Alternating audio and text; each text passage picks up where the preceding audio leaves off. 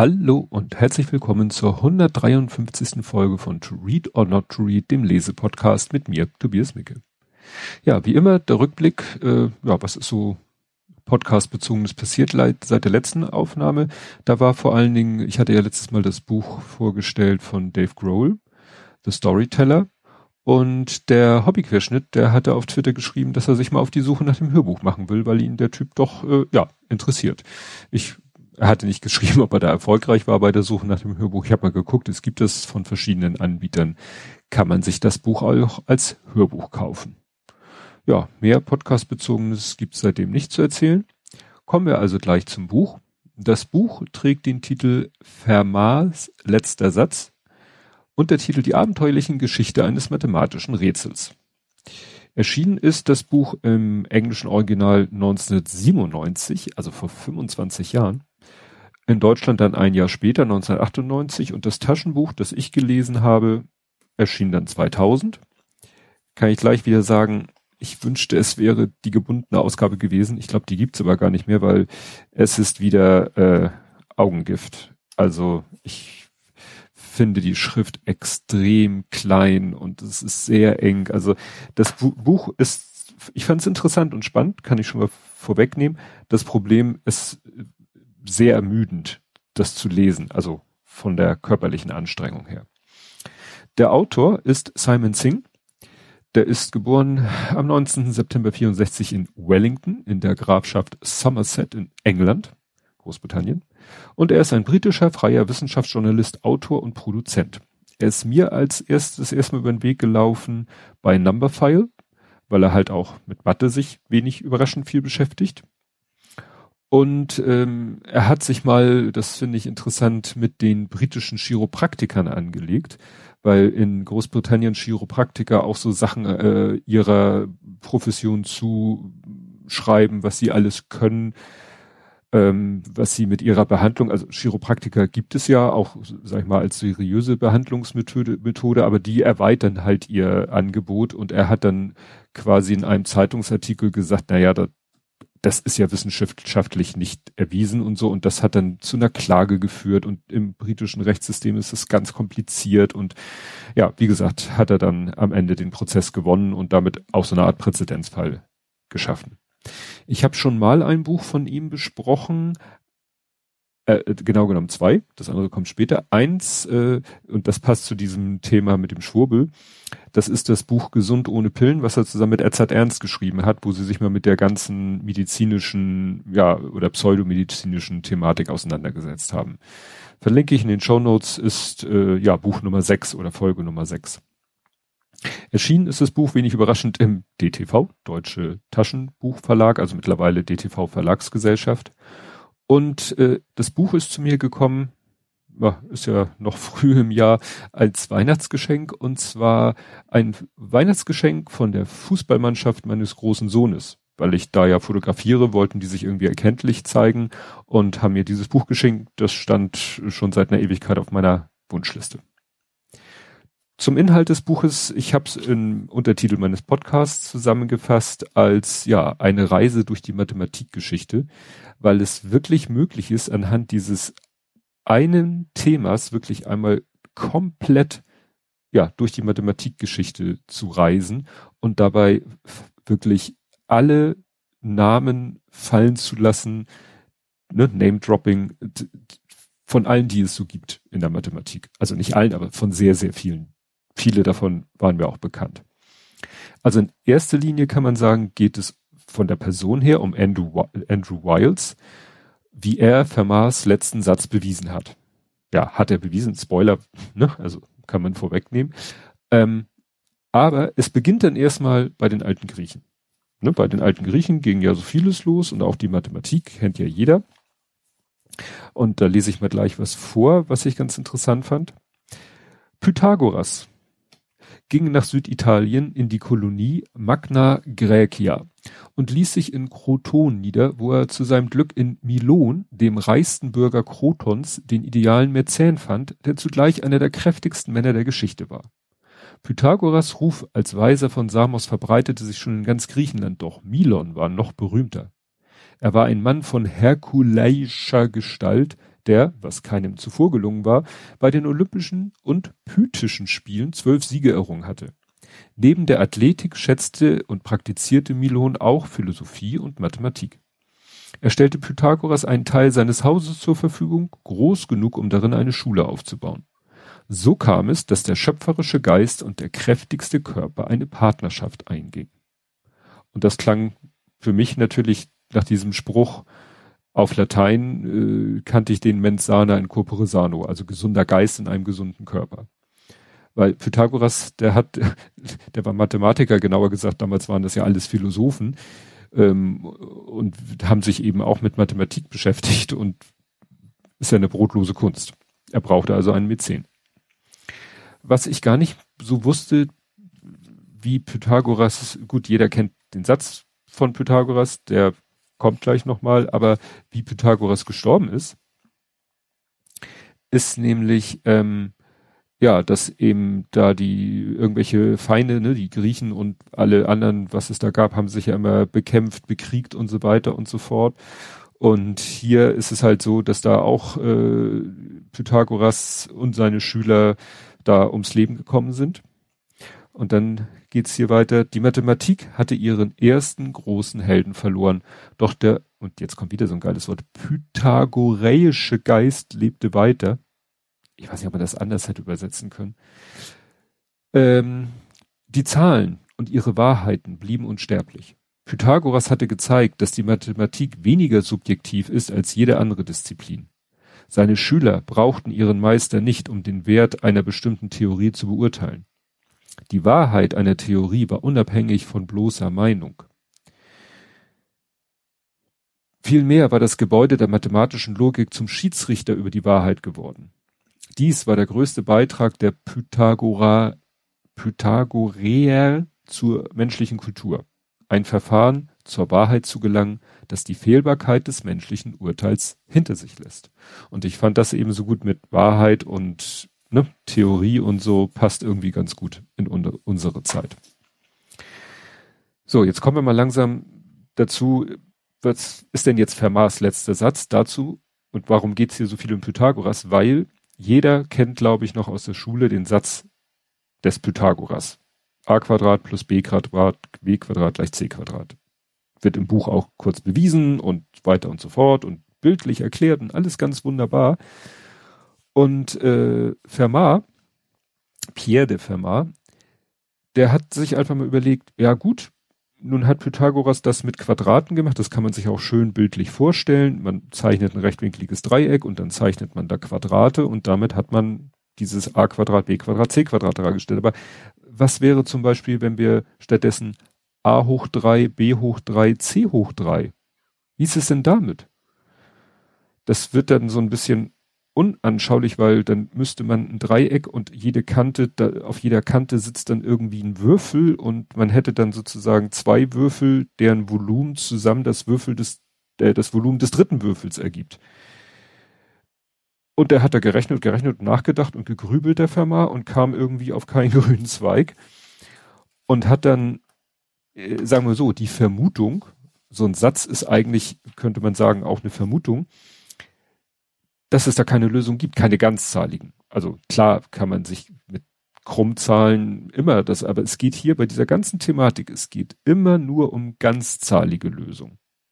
Ne, weil klar, Satz des Pythagoras kannst du auf jedes Dreieck anwenden, egal wie krumm die Seitenlängen sind und du kommst immer zum Ergebnis, aber es geht hier nur um ganzzahlige Lösungen. Also ein Beispiel für ganzzahlige Lösung, Satz des Pythagoras finde ich immer so geil ist 3, 4, 5. Ne, drei Quadrat plus vier Quadrat ist fünf Quadrat. Simpelst. Aber wie gesagt, für x hoch drei keine Lösung gefunden, x hoch vier, x hoch fünf und dann hat er halt mal gesagt oder eine Vermutung aufgestellt und es wurde dann sein sogenannter letzter Satz, dass x hoch n plus y hoch n gleich z äh, hoch n keine ganzzahligen Lösungen hat für n größer zwei. Und das ist es. So eigentlich finde ich, finden viele, eigentlich was ganz Simples. Naja, und an diesem Satz, und äh, worum es jetzt ging, ist in dem ganzen Buch und in den, also Fermat lebte, glaube ich, vor 300 Jahren, genau, 1601 geboren, haben, oder 400 sind es ja schon, haben sich halt Leute immer einen Kopf gemacht, diese Vermutung entweder zu beweisen, dass es wirklich so ist, oder zu widerlegen. Widerlegen ist natürlich relativ einfach. Finde drei Zahlen, wo es klappt hat auch Simon Singh mal erzählt in einem Numberphile-Video, dass in Simpsons irgendwo auf einer Tafel stand dann eine vermeintliche Lösung, stellt sich raus, nee, wenn man es genau auf ganz viele Stellen, also es sind dann riesige Zahlen und wenn man die nur die Anfänge dieser riesigen Zahlen vergleicht, dann sehen, sieht es nach einer Lösung aus, aber wenn man sie dann wirklich mit allen Stellen hinschreibt, dann merkt man, haut doch nicht hin. Gut, kommen wir jetzt mal wieder ein bisschen in Richtung des Buches. Also Satz des Fermat wird, äh, von Fermat erklärt, erwähnt, also erstmal Satz des Pythagoras, bisschen griechische Mathematikgeschichte. Dann äh, wird schon mal der Andrew Weil erklärt, wie der als äh, Junge, kann man sagen, als Zehnjähriger, glaube ich, zum ersten Mal mit diesem Satz in Berührung kommt und damals schon den Entschluss fasst, das will ich beweisen. Und das ist quasi erstmal Cut. So, wir, ne, wir springen jetzt erstmal 300, 400 Jahre zurück. Und jetzt geht es erstmal darum, wer ist denn überhaupt dieser Pierre de Fermat? Und da lese ich wieder was vor. Pierre de Fermat wurde am 20. August 1601 in der südfranzösischen Stadt, ich und Französisch, Beaumont, de Lomagne geboren. Der Vater, Dominique Fermat, war ein wohlhabender Lederhändler und so kam Fermat in den Genuss einer vorzüglichen Schulbildung im Franziskanerkloster Grand Self, der sich ein Studium an der Universität von Toulouse anschloss. Ob sich Fermat schon als junger Mann in der Mathematik besonders hervorgetan hat, ist nicht bekannt. Ja gut, das lese ich jetzt nicht alles vor. Problem, ähm, also erster Punkt,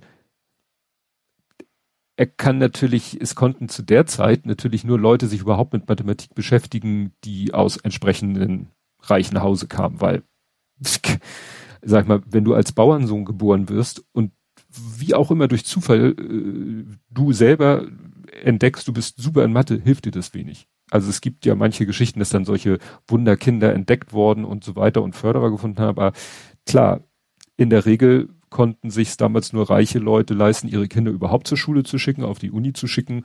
Und wenn sich die dann zufälligerweise als Mathe-Genie entpuppen, dann war das natürlich äh, ja ein Glücksgriff, aber der war halt mehr schicksalsbedingt.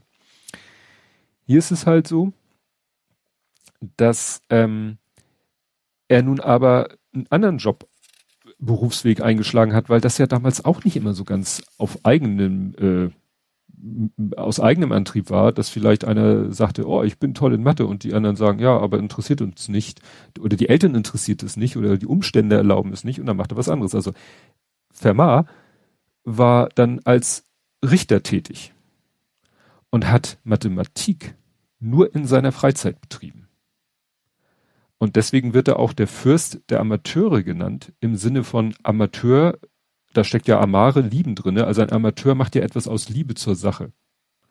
Und so war er halt ein Amateur-Mathematiker, was in Anbetracht seiner, seines Vermächtnisses halt der Wahnsinn ist. Was hier noch drinne war, was ich sehr schräg fand, weil es ist ein direkter Bezug auf das vorherige Buch. Erinnert ihr euch, es ging ja um den Schlagzeuger von äh, Nirvana und äh, ja, der dann einen Anruf erhielt und da wurde ihm gesagt, ähm, jetzt komme ich auf den Namen nicht. Nirvana, der Sänger von der, Kurt Cobain, Gott. Kurt Cobain wäre tot. Und dann ist er total am Telefon zusammengebrochen. Ein paar Minuten später kam ein Anruf, nee, äh, Entschuldigung, der ist doch nicht tot, der ist im Krankenhaus, hat sich zwar irgendwie eine Überdosis, aber hat es überlebt.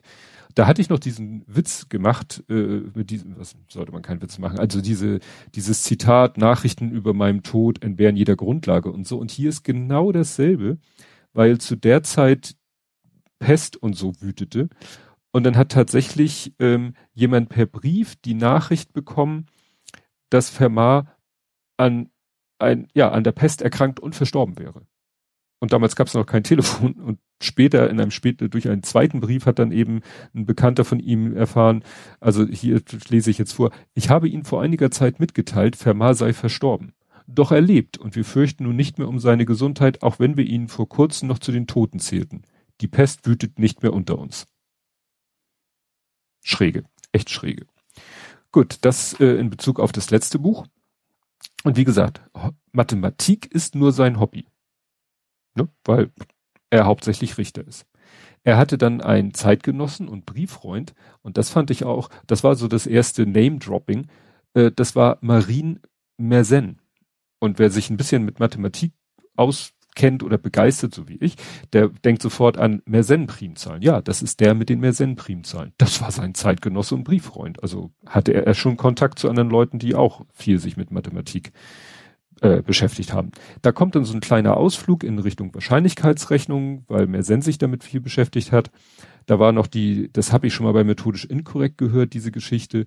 Wenn ihr irgendwo auf einer Party seid und da sind mehr als 23 Leute, dann könnt ihr mal irgendwie so mit dem, mit der, vor der versammelten Menge eine Wette abschließen, dass wohl zwei im Raum am selben Tag Geburtstag haben, weil wenn es mehr als 23 Leute im Raum sind, ist die Wahrscheinlichkeit schon mehr als 50 Prozent, dass zwei Leute am selben Tag Geburtstag haben. Und das ist so eine Sache, die der Mersenne auch mal ausgerechnet hat. Dann taucht in dem Buch auch noch auf, auch so als, als Wegbegleiter oder so, äh, Leonhard Euler, bekannt auch durch die Eulersche Zahl, die ja jetzt wieder auch äh, Berühmtheit hat, weil sie mit dem exponentiellen Wachstum zu tun hat. Ich persönlich mag die Zahl E, die Eulersche Zahl sogar, ich persönlich finde die sogar etwas cooler als Pi. Also mein persönlicher Gusto. Ja, dann ähm, hat äh, schon jemand anders, ähm, also der Euler, Moment, jetzt muss ich mich kurz sortieren. Genau, wir sind immer noch bei Euler. Bei Euler war es nämlich so, er, bei ihm wurde schon früh äh, sein Talent entdeckt. Anders als bei Fermat, der ja erstmal diese juristische Laufbahn eingeschlagen hat. Aber er durfte erst oder auch nicht so richtig äh, sein Talent ausleben, sondern er sollte so mehr in die kirchliche Richtung gehen, so von, von, von den Eltern her, oder hauptsächlich vom Vater. Der sagte so, nee, du machst hier, du studierst Theologie und wirst irgendwie Pfarrer oder sowas. Und dann tauchen nämlich die nächsten berühmten Namen auf, Bernoulli. Bernoulli wusste ich auch, da ist das Bernoulli-Gleichung. Hab dann über Wikipedia erfahren, Bernoulli ist eine ganze Mathematiker-Familie. Und da sind es zwei Bernoulli-Brüder und die überreden nämlich den Vater von Euler, ey komm, lass den mal, der hat Talent, lass den mal was mit Mathe machen. Und der Vater hatte selber bei dem Vater von den Bernoulli-Brüdern sozusagen Mathe gelernt und sagte, naja gut, ihr habt Ahnung äh, von Mathematik. Wenn ihr sagt, mein Sohn hat da ein Talent, dann darf er Mathe machen. Also so ist Herr Euler quasi, äh, ist dem überhaupt der Weg zur Mathematik geebnet worden, dadurch, dass die Bernoulli-Brüder seinen Vater überredet haben.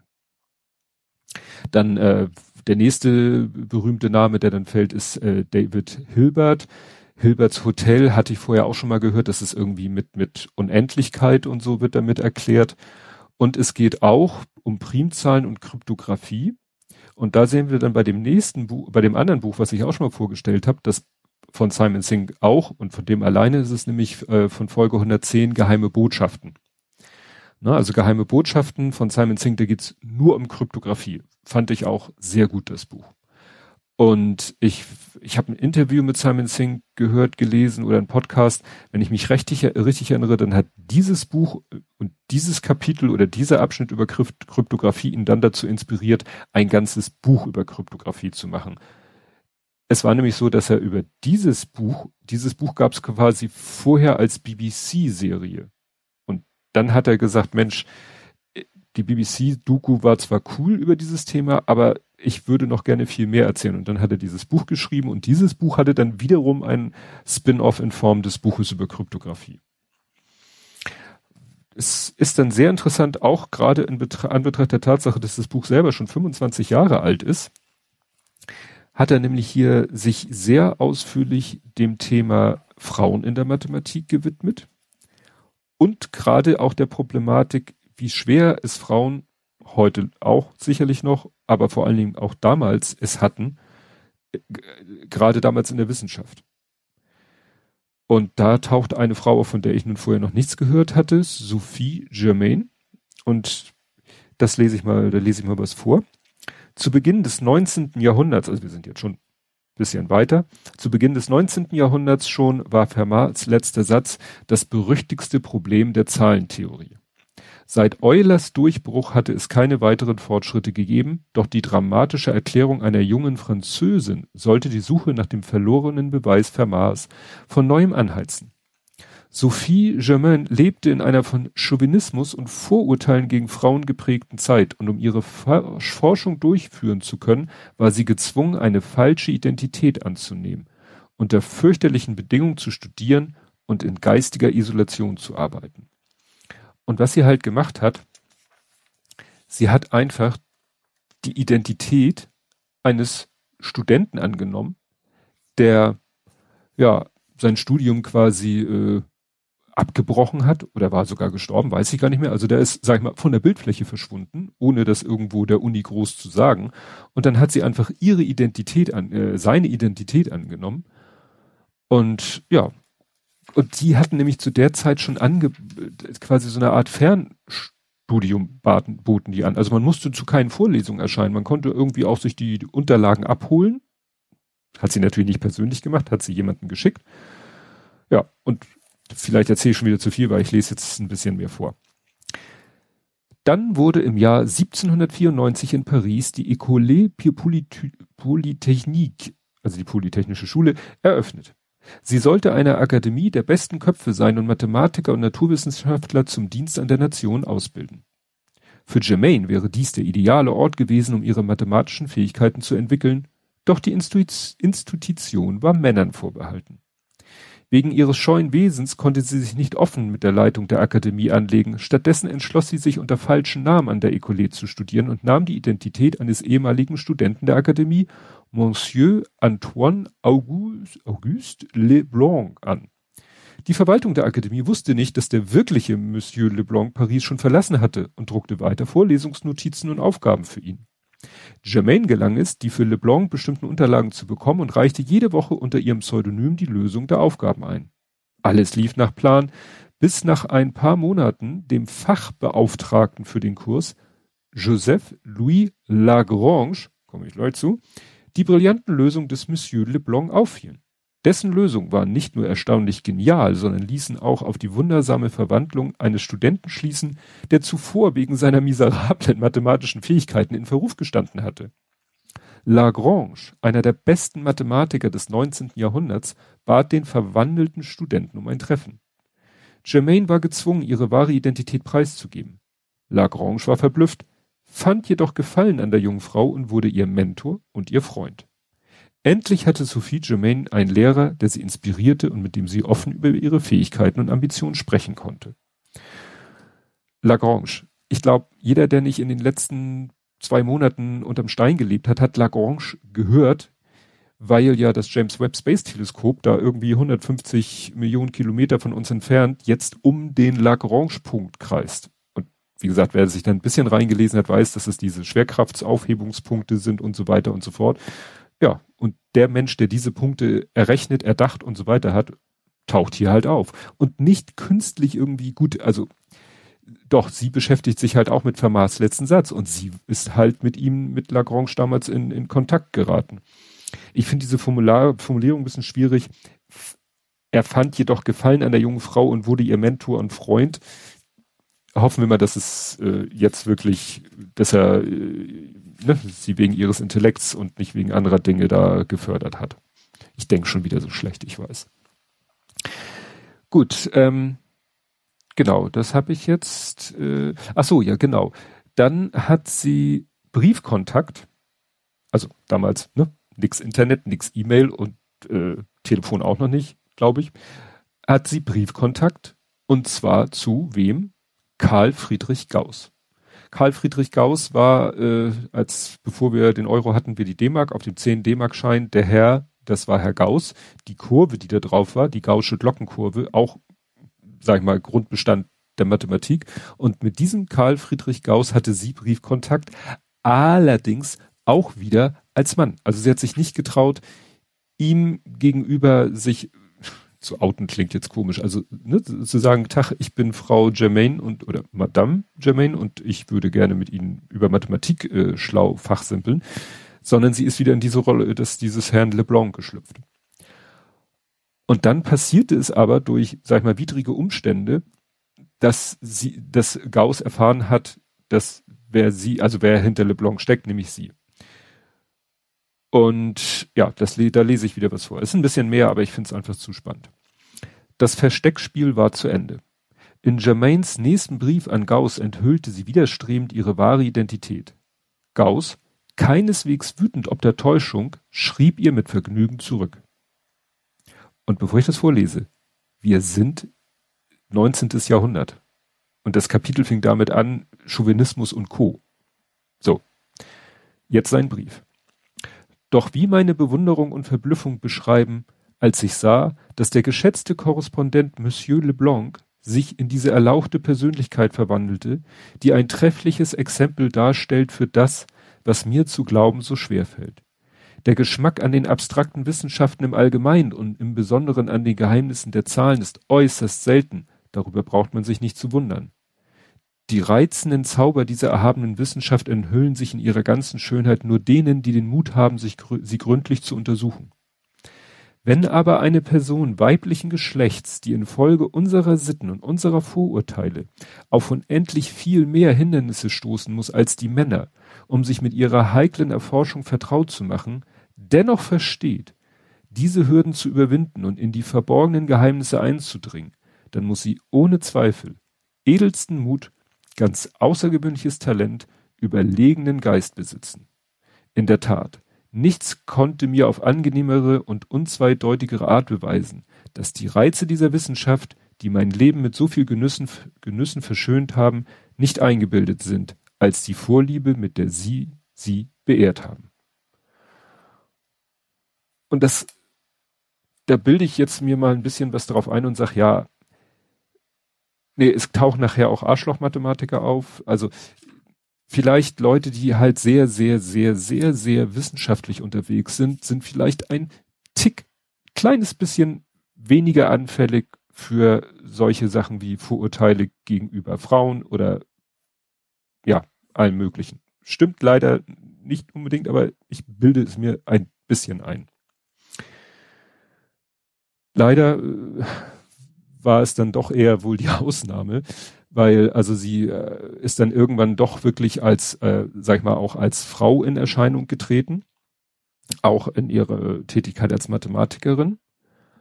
Und ähm, er, äh, sie hat dann sich auch beschäftigt mit Physik und zwar die Abhandlung zu den Schwingungen elastischer Platten und hat in dem Kontext auch einen Beitrag geleistet zum zum Bau, beim Bau des Eiffelturms. Und dann kommt hier jetzt ein Text, da wird erstmal gar nicht so richtig erklärt, von wem der ist. Ich lese ihn mal vor.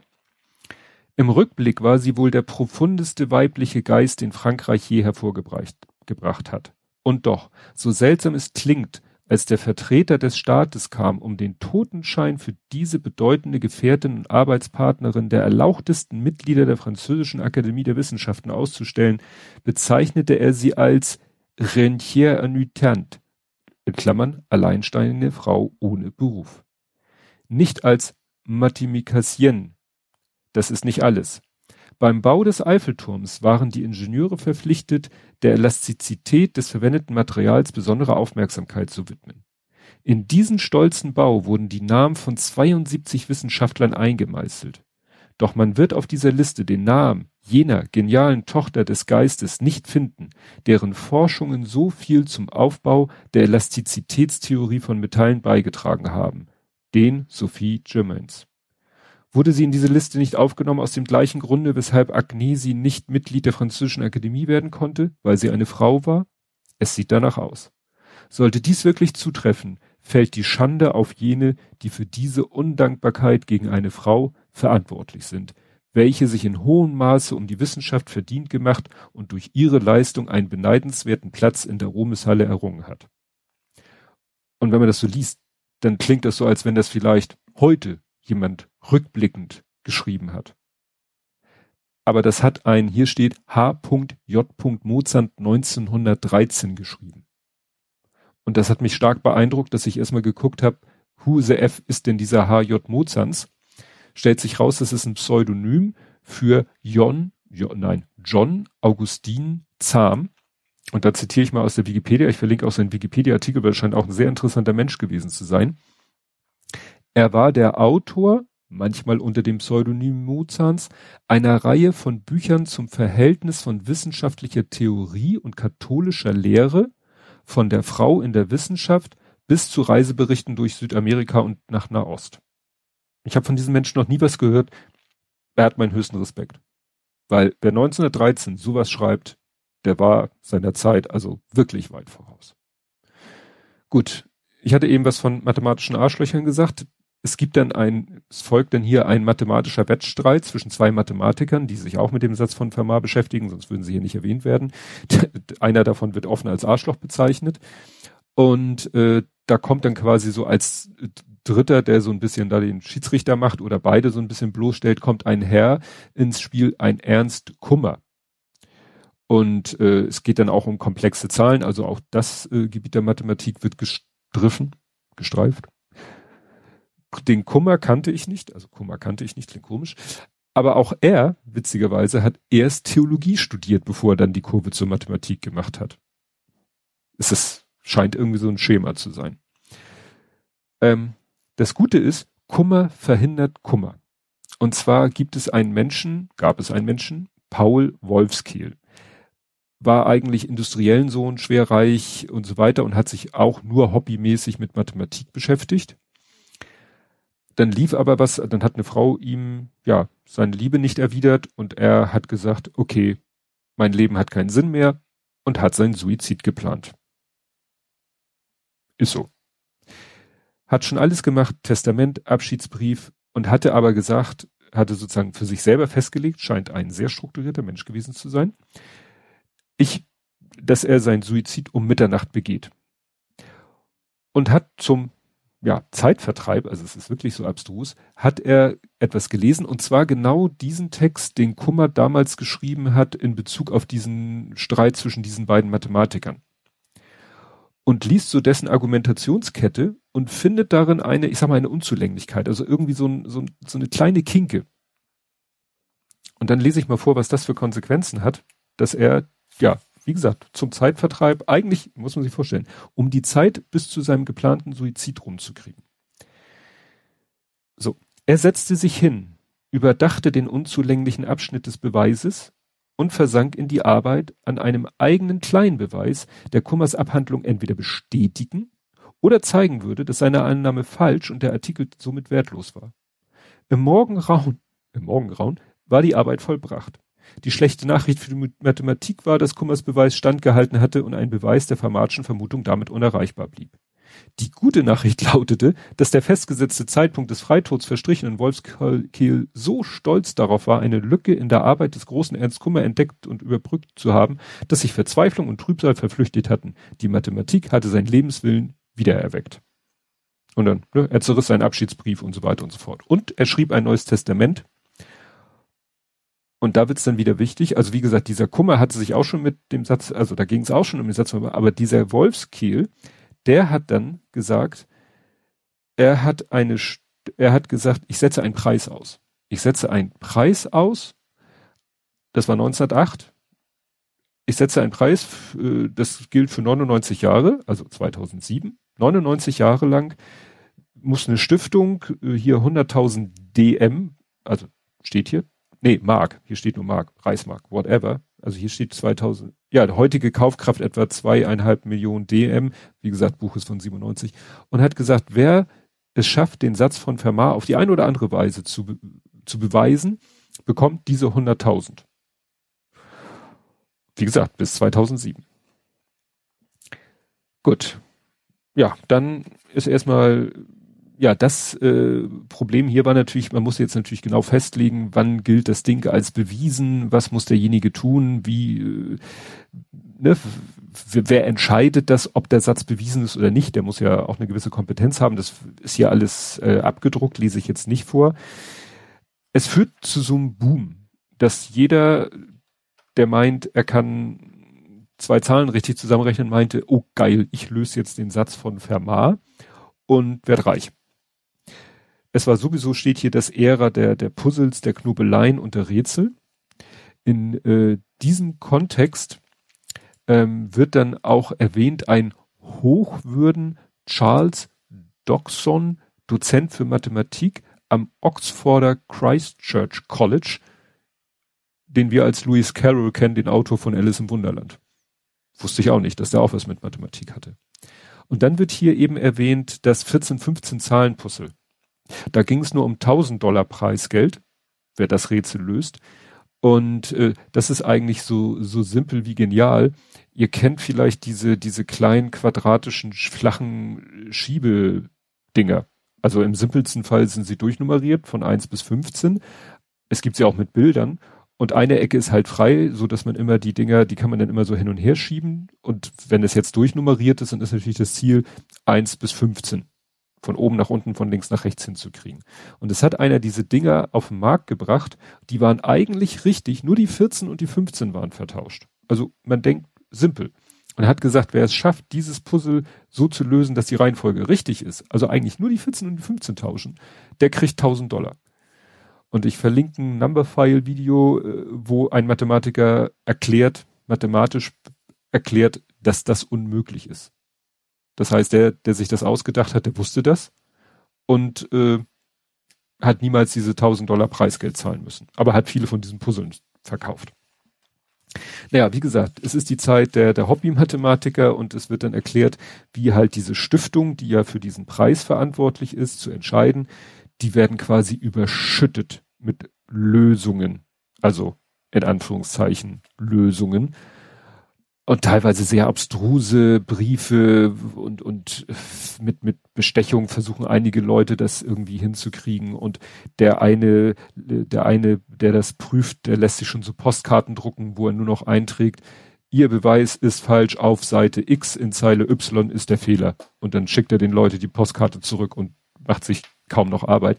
So ein bisschen erinnert mich das an die ähm, Spektrum-Leserbriefe der Mimi BA, der äh, Mike Zitz, Zietz mit IE auf Twitter, der postet ja manchmal, was er so für Leserbriefe kriegt. Der arbeitet ja bei Spektrum Verlag, das ist ein Wissenschaftsverlag und dann kommen dann Leute und erklären dann irgendwie Nullpunktsenergie und so und ja, so, so müssen die sich ungefähr gefühlt haben, weil es kam halt auch sehr abstruse Lösungen. Ja, jetzt geht's ein bisschen im Schnellverfahren, weil es, es wird dann alle möglichen Mathematiker erwähnt, Kurt Gödel, äh, da gibt's das berühmte Buch Gödel Escherbach, was ich angefangen und aufgegeben habe. John von Neumann, den habe ich beim Studium kennengelernt, gar nicht als Mathematiker, sondern weil der den von Neumannschen Rechner, also so ein Prinzip sich überlegt hat, wie ein Rechner konzipiert, konstruiert sein kann. Werner Heisenberg, Heisenberg Unschärfe und so weiter, kennt man auch alles. Die werden alle erwähnt, weil die alle irgendwo so hier das Thema touchieren. Dann kommt ein ziemlich langer Teil über Alan Turing und es geht um die Enigma und Verschlüsselung. Das andere Buch hatte ich ja schon erwähnt, wo es nur um solche Sachen geht. Ähm, ja, seine Erfolge blieben ja lange im Verborgenen, weil sie geheim waren, weil es ja mit dem Zweiten Weltkrieg zu tun hatte. Wie gesagt, Alan Turing, auch ein berühmter Mathematiker. Escher wird dann nochmal erwähnt. Ich hatte ja, ich hatte ihn ja eben erwähnt im Zusammenhang mit Kurt Gödel. Dann wird er hier nochmal im Buch wirklich erwähnt. Äh, interessanterweise nicht als MC Escher, so wie ich ihn eigentlich kenne, äh, überall wird eigentlich immer von MC Escher gesprochen, hier wird aber von Maurits Escher gesprochen. Weil dessen geometrisch interessante Zeichnungen da auch mathematisch mit reinspielen. Da gibt's im Moment kleiner Tipp auf Arte eine Dokumentation über MC Escher bis 26.04.22 sage ich mal dazu, wer weiß, wenn ihr diesen Podcast hört. Spätestens jetzt ist es aber so, dass ich sage, mathematisch, ähm, wo sind wir ungefähr beim Buch? Ich guck mal, das ist ungefähr die Hälfte. Da erreichen wir dann langsam ein Level von Mathematik, wo es bei mir komplett aushakt. Es kommt dann nämlich der sogenannte Modularitätssatz, der im Buch aber nur Taniyama Shimura Vermutung genannt wird, benannt nach Yutaka Taniyama und Goro Shimura. Nach den beiden ist er benannt. Hier wird er in der Wikipedia wird der Modularitätssatz benannt und da hört's dann bei mir auf. Also das ist dann so sehr Zahlentheorie, dass ich eigentlich gar nichts mehr schnalle. Nur es stellt sich halt raus, dass diese Vermutung, die auch erstmal bewiesen werden muss, dass wenn man die beweist, kann man mit ihr den Satz von Fermat beweisen. Also geht es jetzt im Buch erstmal viel um diese, um diesen Modularitätssatz oder in die Taniyama Shimura Vermutung. Das ist dann, dann wird natürlich, werden diese Personen natürlich, äh, diese beiden äh, Japaner werden natürlich erklärt und wie sie zusammengekommen sind, äh, mathematisch und was für unterschiedliche Charaktere sie waren, aber dass sie halt eben so als Team gut funktioniert haben und halt diese mit diese diese zahlentheoretischen Ideen da hatten. Ähm, was nur sehr dramatisch ist und wir waren eben schon mal bei dem Thema, dass dann äh, Taniyama mit relativ jungen Jahren, ich glaube mit ungefähr 30, sich das Leben genommen hat. Und ja, dann geht's hier darum, es wird hier leider das böse Wort benutzt für Suizid. Es wird auch das Wort Suizid, glaube ich, benutzt, weiß ich nicht. Es wird auch das Wort Freitod benutzt. Nee, Suizid glaube ich nicht. Es wird Freitod benutzt und sonst wird leider das blöde Wort benutzt, das ich nicht reproduzieren möchte. Und es geht dann halt darum, dass, ja, dann wird hier aus seinem Abschiedsbrief zitiert. Der finde ich ist ganz gut das darstellt, auch so von der, von der, äh, wie soll ich sagen, von der japanischen Mentalität, nämlich dass er hier schreibt, es mag jemanden geben, der unter meinem Tod leiden oder ihn als einen gewissen Schlag empfinden wird. Ich hoffe aufrichtig, dass dieser Vorfall keine dunklen Schatten auf die Zukunft dieses Menschen werfen wird. Wie auch immer. Ich kann nicht bestreiten, dass dies eine Art Verrat ist, doch bitte entschuldigt es als letzten Akt in meinem Sinne, denn ich habe immer gelebt, wie mir der Sinne stand. Und dann wird hier noch weiter ausgeführt, dass er dann aufgeführt hat, äh, also hier wird beschrieben, wie er dann äh, aufgeführt hat, welche Bücher und Schallplatten er noch von anderen Leuten ausgeliehen hat, also wirklich auch, äh, ja, faszinierend ist vielleicht ein komisches Wort, woran er gedacht hat. Ne? Also wohl auch so ähnlich wie der, wie der Wolfskäse so ganz rational rangegangen ist und dann hinterher noch gesagt hat, so ich habe dies, die, dem schulde ich noch diese Bücher und Schallplatten und das muss noch in der Bibliothek abgegeben werden und meine Platten und mein Plattenspieler soll meine Verlobte bekommen und so weiter und so fort. Also das ist wirklich sehr, sehr dramatisch, finde ich. Ja, jetzt muss ich mich kurz sammeln und gucken, wo wir sind. Ja, dann äh, geht es um ein anderes tragisches Mathematikerinnenleben und zwar um, jetzt habe ich hier den Namen nur in der komischen äh, UTF, äh, um, ich kann es eh nicht aussprechen, Evariste Galois würde ich es aussprechen, der wohl auch, ja, ein, ein genialer Mathematiker war und vielleicht aus ihm vielleicht viel hätte werden können, wenn er nicht äh, sehr viel Wert auf seine politische Aktivität gelegt hätte und die seine Karriere beeinträchtigt hat und dann auch zu einem ja frühen Tod, ich glaube noch mit Anfang 20 durch Duell, weil er irgendeinem politischen Kontrahenten da dem so äh, attackiert hat, verbal, dass der ihn zum Duell herausgefordert hat und er den kürzeren gezogen hat. Hier in dem Kontext wird zum Beispiel Joseph Fourier erwähnt, den der ein oder andere vielleicht auch kennt von den Fourier oder Fast Fourier Transformationen, die ja auch in der Informatik eine wichtige Rolle spielen. Ja, kommen wir dann, da, irgendwann sind wir dann mal auch äh, in, im Hier und Jetzt angekommen und vor allen Dingen sind wir dann bei Andrew Wiles angekommen, der ja schon als Zehnjähriger diesen Satz von Fermat entdeckt hat und immer gesagt hat, oh, den will ich mal lösen, der sich dann auch eben Zeit seines Lebens für Mathematik begeistert hat, Mathematik studiert hat und so weiter und so fort. Und irgendwann dann das Projekt mal wieder, also dann aber auch irgendwie gemerkt hat, hm, ist nicht so einfach zu lösen. Und dann kam halt diese, ich nenne es mal jetzt einfacher, dieser Modularitätssatz, wo er gesehen hat, aha, wenn ich den beweise, dann kann ich den Satz von Fermat beweisen. Und dann hat er wirklich sich, so kann man sagen, ins stille Kämmerlein zurückgezogen, hat niemanden was erzählt, womit er sich beschäftigt und hat sieben Jahre lang im stillen Kämmerlein, wirklich so auf dem Dachboden, glaube ich, war das, hat er vor sich hingegrübelt und gerechnet und gerechnet und gemacht oder rechnen ist es nicht unbedingt, also Gedankengänge zu Papier gebracht, Theorien angewendet und so weiter und so fort. Und wie gesagt, nach sieben Jahren ist er dann sozusagen an die mathematische Öffentlichkeit gegangen und hat in Form von äh, einer kurzen Vortragsreihe in so, auf so einer Mathematikerkonferenz hat er dann seinen Beweis vorgetragen und alle Leute sagten, wow, geil, Jubel, Begeisterung. Ähm, Und dann muss der aber peer-reviewed werden, wie man das so von wissenschaftlichen Geschichten kennt. Das steht hier auch. Wie in allen wissenschaftlichen Disziplinen muss auch in der Mathematik jedes neue Stück Arbeit genau geprüft werden, bevor es als gediegene und richtige Erkenntnis übernommen werden kann. Wilds Beweis musste den Leidensweg eines Prozesses mit unabhängigen Richtern durchlaufen. Zwar hatte er den Kollegen in seinen Vorträgen am Isaac Newton Institute den Beweisgang skizziert, doch dies galt nicht als offizielle Peer Review. Das akademische Protokoll verlangt, dass jeder Mathematiker bei einer angesehenen Zeitschrift sein vollständiges Manuskript einreicht und der Herausgeber es an eine Gruppe von Gutachtern weiterleitet. Deren Aufgabe ist es, den Beweis Zeile für Zeile zu überprüfen. Wiles musste den Sommer über gespannt auf den Bericht der Gutachter warten, in der Hoffnung, am Ende ihren Segen zu erhalten. Ja, und das war dann ein sehr langwieriger Prozess. Es sah erst gut aus, also das wurde auch, äh, es wurde, glaube ich, insgesamt auf sechs, normalerweise gibt es nur zwei, aber es wurde auf sechs Gutachter verteilt, weil es halt auch sehr umfangreich war. Und ähm, es wurden dann immer mal so kleine Unstimmigkeiten entdeckt, dann wurden die ihm gesagt, das war so, stelle ich mir so vor, wie ein Programmierer, der eine Software rausgibt zum Beta-Test und die Beta-Tester testen die Software und sagen, oh du, hier ist noch was. Und er so, ah gut, äh, fix ich kurz und so. Also so muss man sich das weil, auch vorstellen, weil er hat dann, konnte dann immer diese Unklarheiten oder diese Sachen beseitigen. Aber irgendwann wird dann ein echter Haken entdeckt. Und das sah dann so aus ja, dass da wirklich gesagt wurde, oh guck mal, hier hast du irgendwie von A nach B nach C und B hast du aber irgendwie einen Denkfehler gemacht. Und erst denkt er auch, ja, ja, ist einer von diesen kleinen Fehlern, gucke ich mir an und so und stellt raus, stellt sich raus, nee, ist ein wirklich, wirklich großes Problem.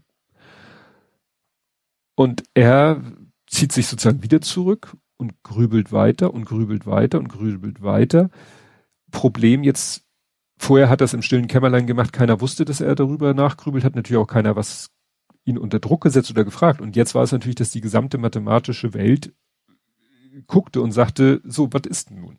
Weil es ist auch so, dieses Manuskript, in dem sein Beweis, er hat ihn zwar öffentlich vorgetragen, aber diesen, das Manuskript hatten nur diese Gutachter. Und es ging halt jetzt darum, wird das Manuskript jetzt freigegeben? So nach dem Motto, ja, kein Beweis, hat nicht geklappt, aber hier könnt ihr euch alle das angucken. Oder bleibt es in diesem Peer-Review-Prozess, wo nur die Gutachter es sich angucken dürfen und er die Chance bekommt, quasi unendlich lange nochmal darüber nachzudenken. Und er schreibt dann hier selber mal so eine E-Mail, hier steht an das schwarze Brett der Mathematiker, vielleicht in, in so einem Forum oder so. 4. Dezember 93 war das. Angesichts der Spekulation um den Stand meiner Arbeit zur Taniyama-Shimura-Vermutung und zu Fermats letzten Satz möchte ich kurz die Lage schildern. Während der Begutachtung tauchte eine Reihe von Problemen auf, von denen die meisten gelöst werden konnten. Ein bestimmtes Problem jedoch konnte ich nicht beheben. Die entscheidende Reduktion der meisten Fälle der Taniyama-Shimura-Vermutung auf die Berechnung der Selmer-Gruppe ist korrekt. Allerdings ist die abschließende Berechnung einer genauen oberen Schranke für die Selmer-Gruppe im semistabilen Pfeil, der Fall der einer Modulform zugehörigen symmetrischen Quadratdarstellung, so wie sie dasteht, noch nicht vollständig. Ich glaube, die Sache in naher Zukunft abschließen zu können mittels der Konzepte, die ich in meiner Cambridger vor, in meinem Cambridger Vortrag erläutert habe. Und an diesem Text ist schon so vieles, wo ich sage, hm, klar, semistabil, semistabile was? Symmetrische Quadratdarstellung? Verstehe ich nicht. Muss man aber auch nicht, um das Buch trotzdem gut zu finden. Wie gesagt, am Ende hat er dann, ach so, es wird hier nochmal, der letzte Name, der so gedroppt wird, ist dann John H. Conway, vorletztes Jahr an Corona verstorben. Großer Mathematiker, den Leut, vielen Leuten aus der IT-Welt oder so Welt bekannt als der Erfinder dieses Spiel des Lebens live mit diesen Kästchen, die sich immer so vermehren. Oder auch nicht. Also am Ende hat er es tatsächlich geschafft, diesen, was er gerade so verständlich beschrieben hat, hat er das Problem gelöst. Damit war der gesamte Beweis dann stimmig und korrekt. Die Gutachter haben gesagt, ja, ist alles super, alles klasse. Der Beweis wurde dann publiziert. Ich weiß gar nicht, ob im Buch dann gesagt wurde, dass er, ob er diesen Wolfskiel-Preis eigentlich hätte. Stimmt, den musste er sich dann aber mit jemandem teilen, weil der auch noch irgendwas in der Richtung erforscht oder erkannt hat. Ähm, es werden dann anschließend geht es noch um ein paar andere Beweise, auch um Fall, wo einer behauptet war, hat, er hätte was bewiesen und das stellte sich dann raus, dass der hatte das sogar in einem Magazin veröffentlicht, das stellte sich aber raus, dass er irgendwie mit dem Magazin verbandelt war und die das veröffentlicht haben, ne, obwohl das gar nicht so richtig, obwohl es halt nicht stimmte. Dann ging's, geht's hier noch um, um Packungsdichte von Kugeln, um dieses berühmte Vier-Farben-Problem. Kann jede beliebige Landkarte, kann da jede Fläche, jeder Staat sozusagen äh, ausgefüllt werden mit nur vier Farben, so dass nie zwei angrenzende Staaten mit gleicher Farbe sich berühren. Ist auch, wenn ich das richtig verstanden habe, nie so richtig bewiesen wurde, nur von Computern äh, für riesengroße Zahlen oder Fälle berechnet worden, aber da sagen Mathematiker, das ist ja kein richtiger Beweis, nur weil ein Computer massenhaft Fälle durchgerechnet hat. Ja, und zu keinem Widerspruch gekommen ist. Genau, hier am Ende ist es dann mit dem Preis, den er da bekommen hat. Genau, das Wolfskehl-Komitee hatte seine Pflicht nun erfüllt, das Fermatsche Problem war offiziell gelöst. Tja. Und dann kommt ein Anhang, da ist nochmal, was ist da? Da sind Beweise, weil in manchen, äh, in manchen Kapiteln wird gesagt, ja, dann gibt's ja noch den Beweis und diesen Beweis, aber dann wollten sie das nicht in den Text einbauen und haben es einfach in den Anhang gepackt. Dann Vorschläge zur weiteren Lektüre pro Kapitel. Äh, Bildnachweis sind jede Menge Schwarz-Weiß-Bilder drinne, meistens von den Menschen, um die es geht, also von den Mathematikern. Und ähm, äh, und dann noch ein Register, ein Personenregister. Also da stehen dann halt alle Namen, die irgendwie erwähnt werden. Ne? Alexandre Dumas der Ältere. Wusste ich gar nicht, dass der im Buch vorkommt. Also wie gesagt, alle möglichen Namen kann man dann auch hinten nochmal nachschlagen und gucken, wo sie im Buch vorkommen. Genau. Ja. Also mein Fazit, es ist spannend, lehrreich auch, wenn man Mathematik begeistert ist. Also man soll, oder man sollte schon ein Stück weit, also jemand, der, und das scheinen ja nicht wenig Leute zu sein, der sagt, äh, Mathematik, bleibt mir weg damit, weiß ich nicht, ob sich jemand nur anhand, sage ich mal, des mathematischen, äh, des mathematischen Quatsch, des historischen Teils, weil es ist halt eben, ne, es fängt an bei den alten Griechen, Fermat ist dann eben äh, 1601 geboren und dann geht's halt, äh, ja, durch die restlichen 400 etwas Jahre äh, ziemlich kleinteilig durch, weil da ja auch viel passiert ist. Ne? Also viel in Frankreich, äh, Revolution, äh, Aufklärung, äh, ja, das spielt da halt alles eine Rolle. Wie gesagt, was ich sehr spannend fand, den Teil mit den MathematikerInnen, da wurde ja auch noch eine andere Mathematikerin erwähnt. Ähm, ja, ich fand es sehr gut, das Buch. Wenn ihr es schafft, besorgt es euch als Taschenbuch vielleicht irgendwo aus dem Antiquari Antiqu Antiquariat ist das Wort, äh, weil das Taschenbuch ist also nichts für alte Leute mit schlechten Augen. Also ansonsten soll's das zu diesem Buch gewesen sein. Ja, ich habe immer noch Weihnachtsbücher. Ich gucke hier gerade auf welche ich muss mal schauen, was ich als nächstes lese. Ich habe mir auch ein Buch gebraucht gekauft. Das hat mir die, diese ganze Escher-Geschichte hat mich äh, inspiriert. Vielleicht äh, lese ich das als nächstes. Vielleicht aber auch nicht. Ich weiß es noch nicht. Ihr werdet es gewahr. Bei der nächsten Folge werdet ihr es spätestens hören. Und bis dahin, tschüss. Thank you.